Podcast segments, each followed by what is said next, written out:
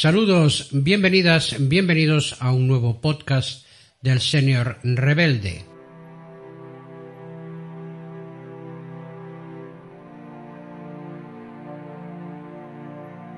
El título de este podcast, Crónicas de un tiempo raro, lo he tomado prestado de una canción de la banda de rock español Asfalto y se ajusta perfectamente como referencia de algunas experiencias vividas en primera persona.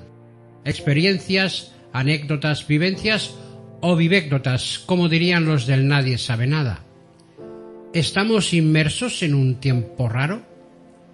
¿Se están quedando en el camino cosas, conceptos, criterios o modelos que ayer servían y hoy no se tienen en cuenta? ¿O me estoy haciendo mayor y cada vez encajo menos en esta sociedad actual? La respuesta a estas tres cuestiones podría ser que sí.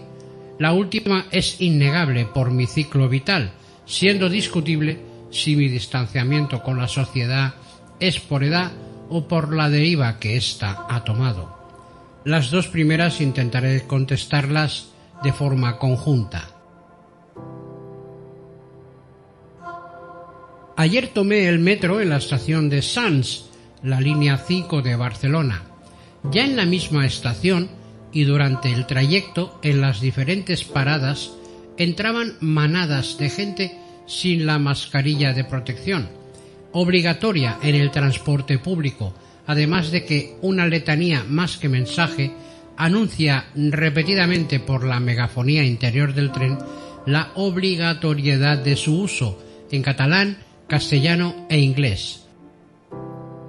Como comenté en un podcast anterior, los viajeros que la llevábamos puesta nos mirábamos con cara de gilipollas, ante la indiferencia, chulería en algunos casos con miradas desafiantes, como diciendo no me la pongo porque no me sale de... perdón, no me da la gana.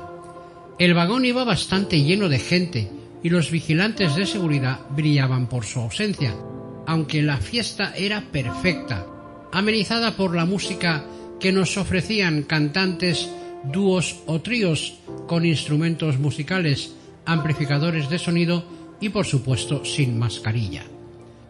Detrás de mi cara de tonto, mi mente se preguntaba para qué se ponen normas, en este caso sanitarias, si casi nadie las cumple, o directamente se las salta, amparándose en una libertad que ocupa el espacio de la libertad de los demás.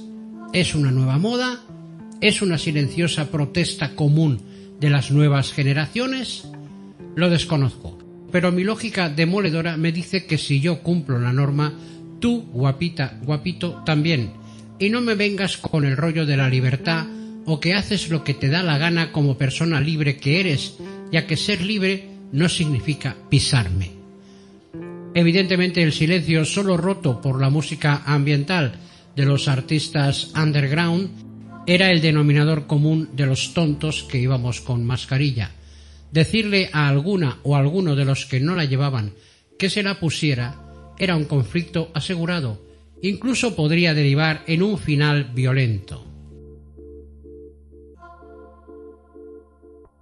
El día anterior acompañaba a mi madre al mercado, dada su limitadísima movilidad, un 89% de minusvalía, a pesar de ir con un caminador o un andador, vulgarmente llamado taca-taca.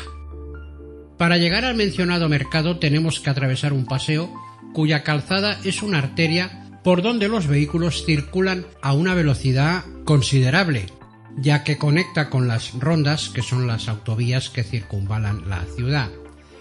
Tras atravesar dicho paseo, ya en la acera, hay un carril bici por donde ciclistas y patinetes eléctricos suben y bajan también a una velocidad considerable, a pesar de existir señales viarias en el suelo con los símbolos de ceda el paso para este tipo de vehículos y rayas pintadas a modo de paso de cebra para los peatones.